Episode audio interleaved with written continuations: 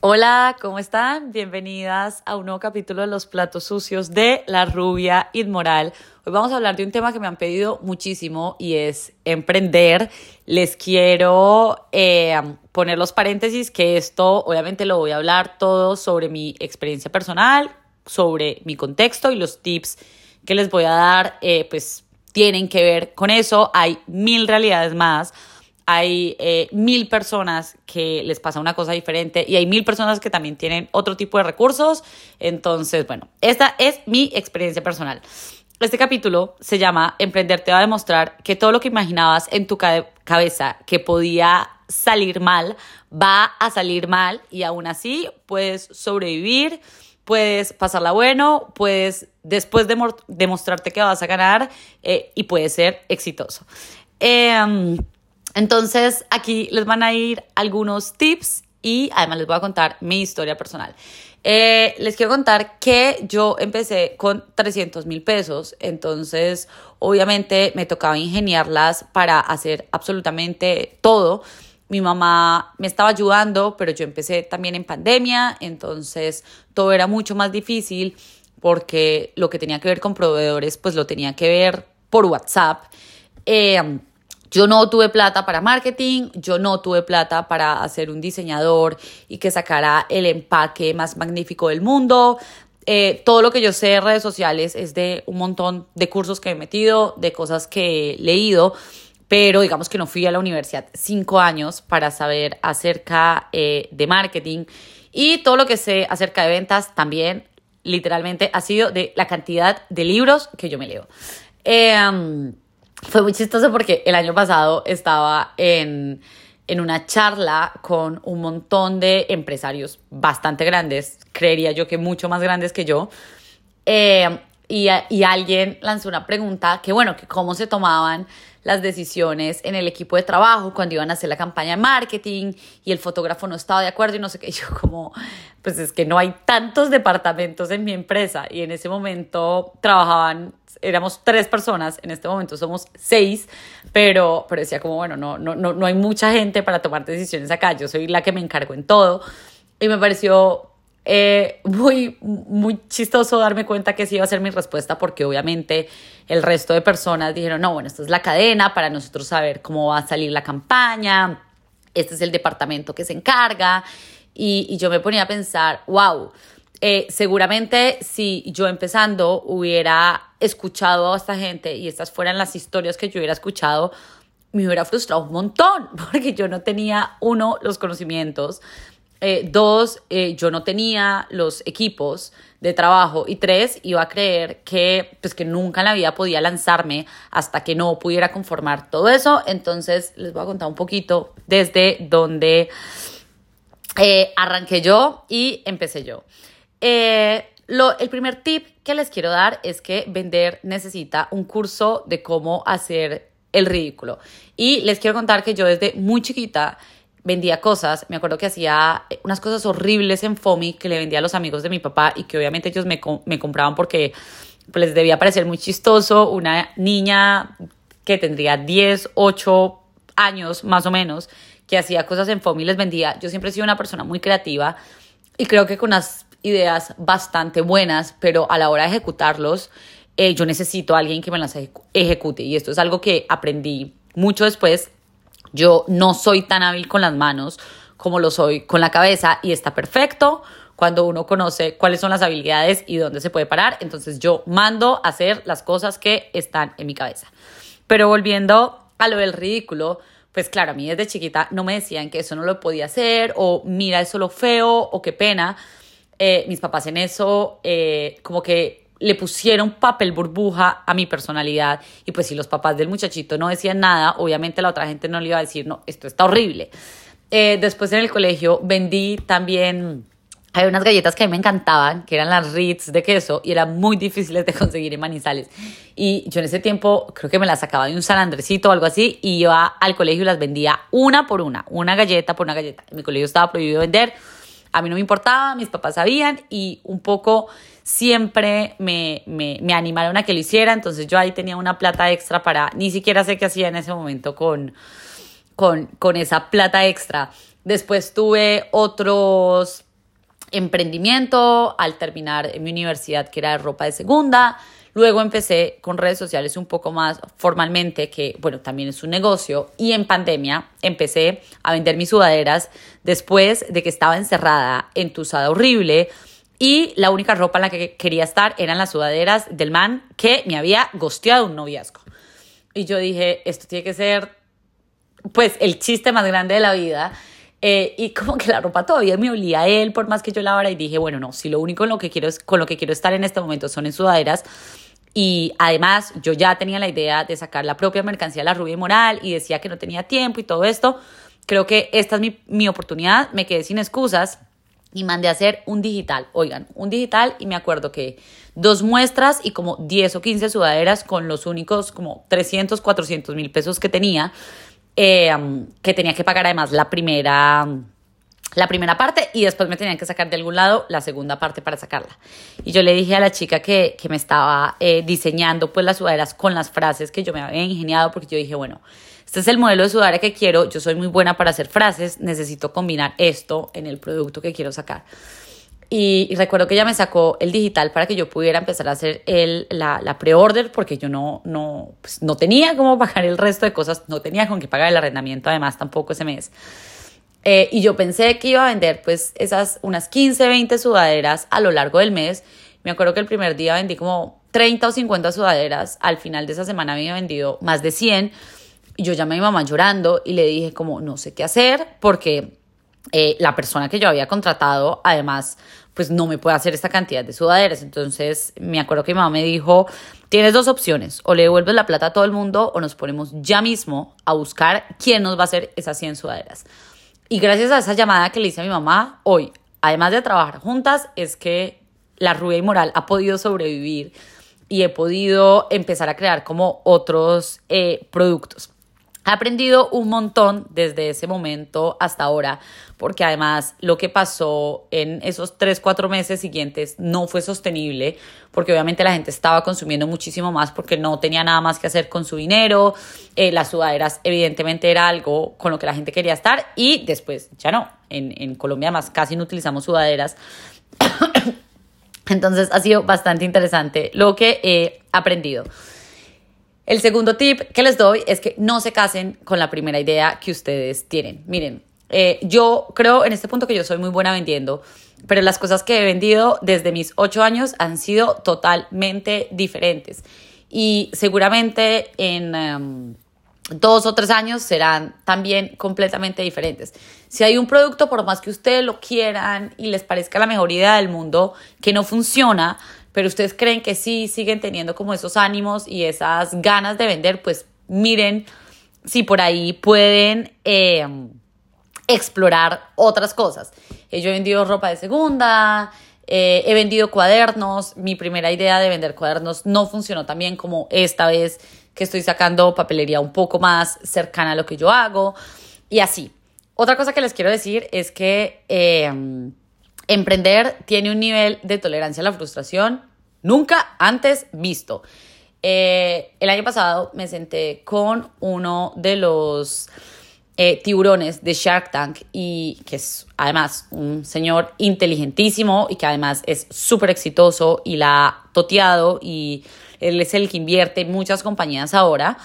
Eh, me le estaba haciendo yo esta pregunta de, bueno, ¿alguna cosa te ha salido mal en la vida? Y él me dijo como, mira, yo creo que yo más o menos he hecho 120, 122 ideas. Y no es como que las haya solamente pensado, es que he contratado a alguien, es que he invertido en algo, es que eh, le he dado también tiempo de mi trabajo a esa idea y de esas 122 me ha explotado una, que me explotó muy grande, y creo que ahora me va a explotar una segunda. Imagínense, 122 veces, o sea que 120 cosas no le funcionaron, no le funcionaron, no le salieron, votó la plata, votó el tiempo o, si lo vemos desde otro lado, eh, ganó también confianza y ganó como eh, pulir eh, las nuevas ideas que este señor tuvo. Entonces un poco... Yo estoy ahí, yo he hecho muchos emprendimientos, oigan, muchos, he intentado vender muchas cosas, he intentado tener muchos negocios de muchísimas, muchísimas cosas, y hasta ahora me he quedado con eh, la mercancía de la Rubia Moral y todas las otras cosas que en este momento son como, pónganle ustedes, 8 o 9 diferentes proyectos, 8 o 9 diferentes emprendimientos no han funcionado. Eh, y e incluso adentro de la Rubia Moral y de la mercancía de la Rubia Moral hay muchas cosas que tampoco funcionan a veces, que uno pensaba que iban a ser grandes ideas y que al final no. Entonces la tolerancia a la frustración es algo eh, que uno va ganando cuando va emprendiendo y cuando dice, bueno, yo sí me quiero quedar acá. Yo no creo que emprender sea para todo el mundo y ahora esto lo han romantizado un montón y es como no tengas jefe, haz tu propia idea y les quiero decir que ser tu propio, propio jefe quiere decir que tienes menos plata y menos tiempo. Eh, me acuerdo que una amiga el año pasado me decía, pero es que yo estoy, sea, yo quería emprender para poder tener más tiempo, para viajar, no sé qué, yo, eso no pasa, o sea, o no pasa cuando te toca emprender y no tienes eh, 500 personas que están trabajando para ti y que les puedes delegar. Es, esto consume 24/7 el tiempo que tienes y cuando no puedes contratar todavía personas, pues es aún eh, más demandante. Lo siguiente es que todas las cosas que imaginaste que vas a hacer mal van a salir mal. Cuando yo veo una historia de, de alguien que está contando algo que le pasó con una marca o algo que le pasó con un cliente o algo que le pasó con un proveedor, es como si eso ya no me ha pasado, seguramente me va a pasar en algún momento, porque eh, esto aquí es como un campo minado y pasan mil cosas todo el tiempo. Es imposible que a toda la gente que le llegue tu producto le encante, le guste o no le pase algo, porque todas las personas además cuidamos las cosas diferentes, porque todas las, todas las personas además le damos valor a cosas diferentes. Eh, y pues porque al final cada quien piensa eh, lo que se le da la gana. Eh, con proveedores, oigan, pasan mil cosas, la gente se retrasa con las entregas que tiene que hacer y uno después tiene que intentar arreglar con los clientes, a veces hay cosas que se dañan en el camino, hay veces hay cosas que salen mal y uno no lo esperaba. Yo les quiero contar que recién yo empecé en esto, sé me robaron una plata. Eh, buscamos un proveedor de telas y el proveedor de telas pues se veía confiable. Eh, le transferimos la plata y obviamente se desaparecieron, jamás volvieron a contestar. Y después mandamos como a alguien a investigar el lugar de telas que era creo que en Bucaramanga y pues no existía, pero como estábamos en encierro tampoco teníamos muchas formas eh, de comprobar. ¿Y cuántos historias ustedes quieran, tengo para contarles de esto porque pasa y pasa absolutamente todo.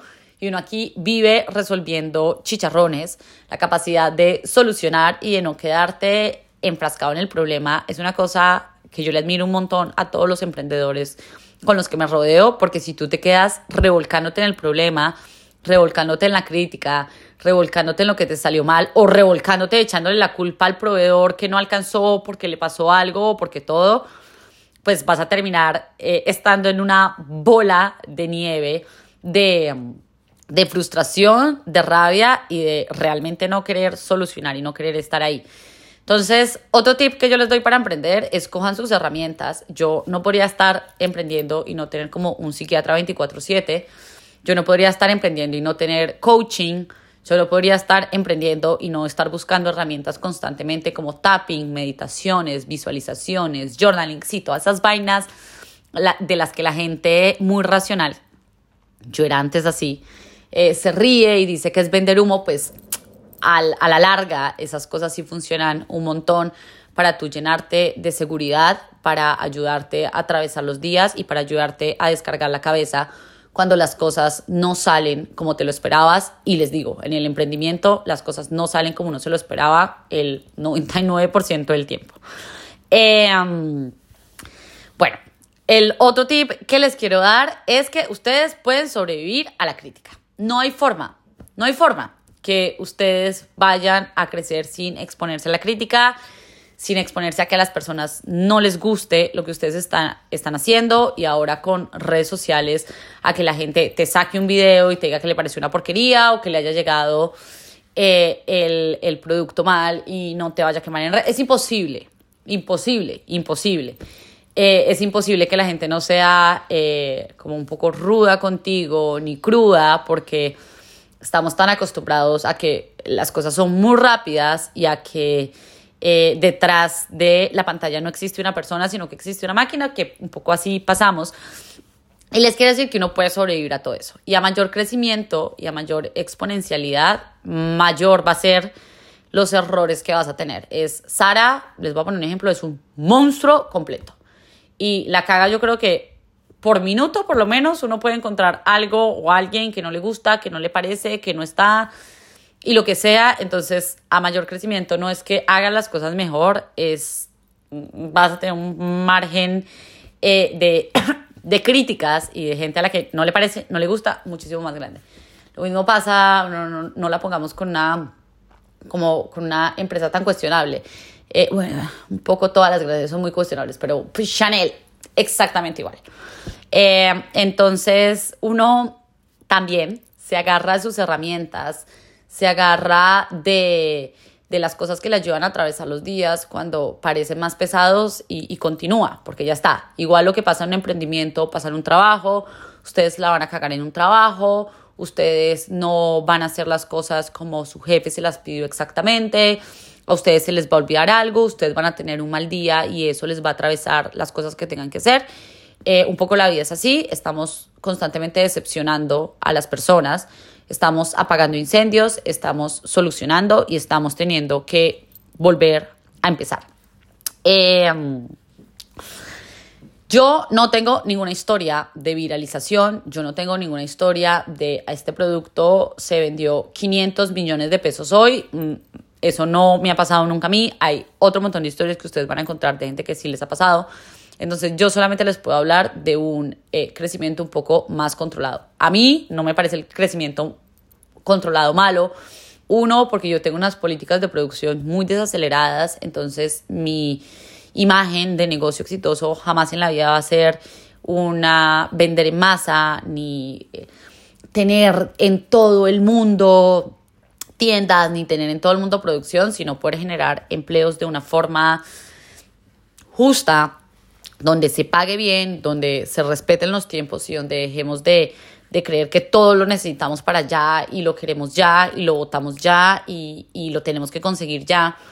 Y dos, donde eh, se le pueda pagar a la gente lo que es, porque ustedes no sé si saben, pero la, la industria eh, de la moda es posiblemente una de las que más oprime y más esclaviza en este momento. Y pues si yo quería hacer una cosa diferente, pues no le iba a hacer bajo eh, las mismas reglas que lo están haciendo muchos para vender muy barato y para que la gente deseche más rápido y para eh, poder cubrir una demanda que además no es para nada necesaria. Em, y en eso me he dado cuenta que crecer un poco más despacio me ayuda, uno, a disfrutar el proceso y a entender que cada cosa cuesta también un montón. Dos, a, a ver cuál es el siguiente plan para ir a, al otro lado y sostenerme también ahí. Normalmente cuando uno se le viraliza algo, claro, tiene un crecimiento rapidísimo, dos meses y después vuelve y cae, que no sé si, si han visto, pero es lo que le pasó a, a muchas empresas gigantes también en pandemia, contrataron más de lo que podían contratar por una demanda, obviamente que era muy atípica, eh, porque estábamos encerrados todos, entonces no había muchas cosas para hacer y después se desplomaron todas las cosas. Entonces, yo estoy bien con que el crecimiento no sea eh, de un día para otro, sino que lo pueda, entre comillas, planear, porque uno en esto tampoco es que planea muchas cosas. Eh, el siguiente tip es, por favor, no gasten lo primero que ustedes tienen en una cartera cara, ni en unos zapatos caros, ni en nada de eso. La gente cree que cuando uno empieza a ganar como más plata en un emprendimiento y empieza a crecer, entonces tiene inmediatamente más plata para gastar. Y es, mm, bueno, de golpe eh, vas a necesitar contratar a otra persona, de golpe vas a tener que mirar si contratas a un grupo de marketing, de golpe vas a tener que mirar si haces esta otra cosa. Y yo les recomiendo que reinvertir y crecer, sobre todo una idea que a ustedes les está funcionando y en la que ustedes quieren trabajar, porque si no hoy es una idea solamente flotante que vino aquí para cubrir una necesidad, pero ustedes no quieren hacer de eso una empresa ni nada, todo bien. Eh, no es verdad que la gente de la noche a la mañana puede cambiar su estilo de vida. Eh, seguramente después de un tiempo sí, eh, pero esto es algo que consume un montón de tiempo y un montón de energía. Y anclado un poco a eso, les digo que mi mayor consejo para emprender es que cambien sus hábitos y que revisen cuáles son las cosas en las que ustedes están invirtiendo el fin de semana. Yo no creo que todo el mundo se tenga que salir de su trabajo convencional para emprender de nuevo, porque no es que de la noche a la mañana vayan a tener más tiempo y más plata, es más, de golpe, nunca vayan a tener más tiempo, por lo menos más tiempo no. Em, y algo que yo tuve que cambiar mucho la cabeza es, yo necesito los fines de semana para crecer más esto. Y si me voy de fiesta y tengo una resaca tres días y tengo poca energía esos tres días y además me gasto un montón de plata que podría estar, no sé, invirtiendo en un curso que me va a enseñar a hacer esto, eh, no me va a funcionar. Como emprendedor y como una emprendedora que no es la hija de Carlos Slim ni de una de las familias más adineradas, ni me puedo sentar aquí como a pensar que mi vida no, yo me tengo que parar todos los días a trabajar igual. Eh, tengo dinero limitado y tengo energía limitada. Entonces necesito saber en dónde voy a meter esa energía y ese dinero. Y de golpe, los hábitos que yo tenía antes cuando era más joven no, no eran. Eh, se va a ir un montón de gente de tu lado, la gente te va a empezar a llamar aburrida, te va a empezar a llamar que eres excesivamente ambiciosa. Eh, y sobre todo si eres mujer, va siendo peor, pero creo que que cuando uno quiere sobrevivir en esto, también le toca hacer como unos cuantos sacrificios. No quiere decir que uno no la pase bueno, no quiere decir que yo todavía no me salga a tomar mis, mis tequilas, eh, no quiere decir que no puedas encontrar gracia y diversión en otro tipo de cosas, pero sí las invito a que piensen un poquito en eso. Los últimos dos tips que, o dos conclusiones que yo he sacado de emprender es, uno, eh, ganar demasiados seguidores de golpe no es lo más importante que uno tiene que hacer. Si ustedes tienen 100 personas en una cuenta y si logran venderle a esas 100 personas, ya son unas personas súper exitosas. Yo al principio eh, tenía una o dos ventas a la semana como mucho. Después fui teniendo eh, una o dos ventas al día como mucho y después empecé a tener como algo un poco más, más, más estable que podía, eh, digamos, dividirlo en otras cosas, eh, pero nunca ha sido, eh, no sé, si mis 200 mil seguidores me compraran, esto sería como un hit completo. Entonces, últimamente mi mindset ha sido, yo no necesito crecer una cuenta de 50 millones de seguidores, yo necesito hacer que las personas que ya me siguen me vean, les parezca esto valioso, lo compartan les parezca cool estar aquí, les parezca importante lo que yo estoy diciendo, eh, el resto del mundo puede de golpe esperar. Y ahora he visto eh, un poco como preocupada eh, que las marcas están empezando a generar como viralización contando cosas de clientes o un poco haciendo, entrando en esta rueda de la polémica. Hay mucha gente que hace eso, creadores de contenido que hacen eso, Em, como entrar en la polémica para, para crecer redes y les digo que la salud mental no vale la pena la viralizada. Y en esto de emprender y en esto de exponerse en redes sociales, eh, hay un momento en el que uno cree que es un juego, pero después hay cosas que empiezan a pesar un montón.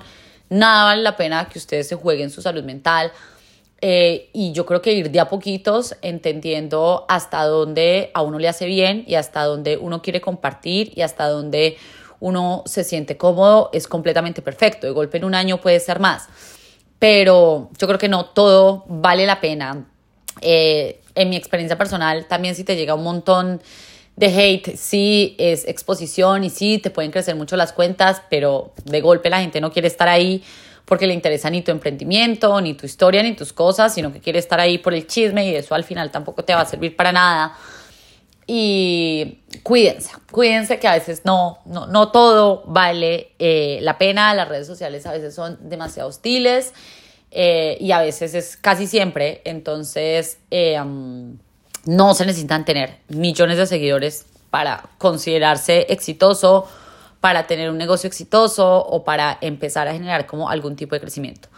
Y el último consejo que les quería dar es, uno no puede venderle a todo el mundo. Y esto va un poco anclado a otra cosa que les quería decir, es, ustedes no van a lograr hacer nada perfecto.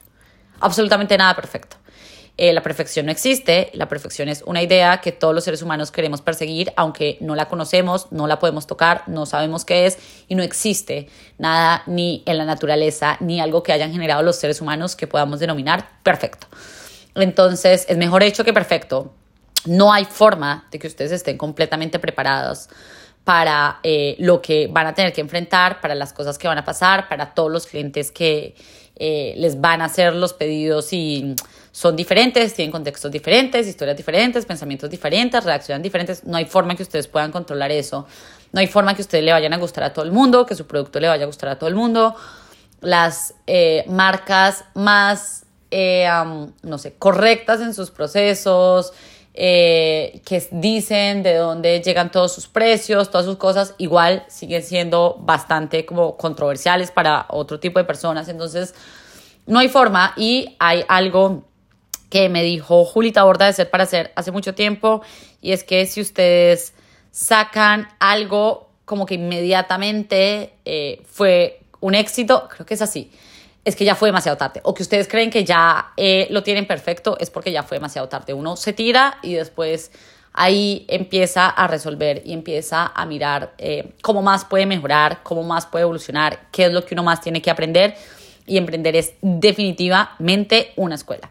Y lo siguiente es que uno no le puede vender a todo el mundo. hace poco vi un, un, un, un video de alguien que estaban criticando una marca en TikTok, es muy famoso eso y decía, es que yo busco que mis productos puedan adquirirlos todo el mundo. Eso es imposible. Y dos, eh, crear una marca pensando en que uno va a hacer lo más, absolutamente lo más barato del mercado, va a generar que uno tengas que vender en masa para poder vivir de tu marca, que es un poco el problema que tenemos como, como sociedades y por lo que estamos dañando básicamente todo lo que hay alrededor de nosotros y dos, pues nunca vas a poder o contratar a nadie, nunca vas a poder eh, pagar pauta, nunca vas a poder en realidad crecer. Entonces uno no puede llegarle a todo el mundo.